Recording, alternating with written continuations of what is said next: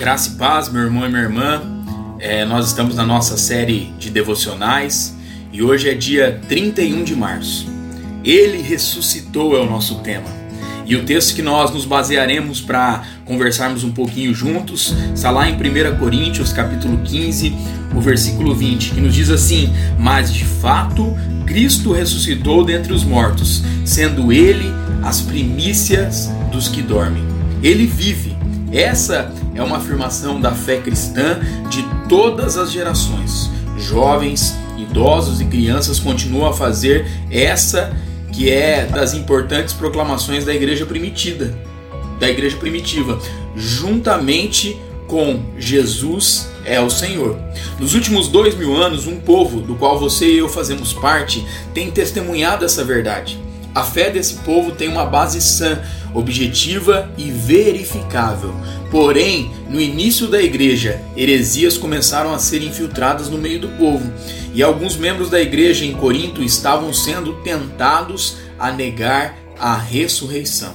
Isso fez com que Paulo escrevesse uma defesa poderosa, na qual afirma que sem a ressurreição de Jesus, nós teríamos um Messias sem vida, está lá em 1 Coríntios 15, versículo 12, 13 e 16. Um evangelho inútil, está no versículo 14.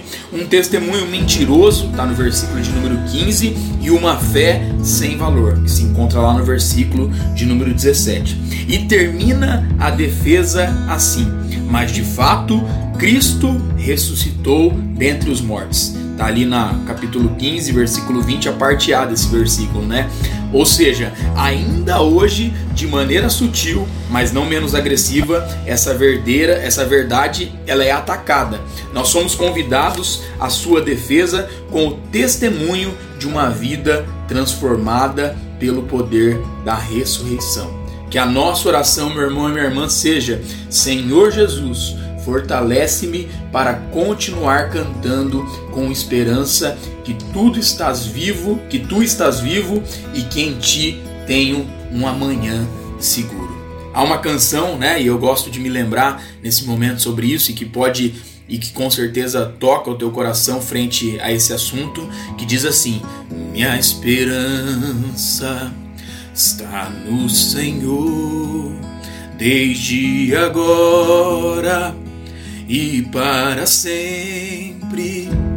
Minha esperança tá no Senhor, só no Senhor. Deus abençoe meu irmão minha irmã. Tenha um dia abençoado na presença do Senhor Jesus.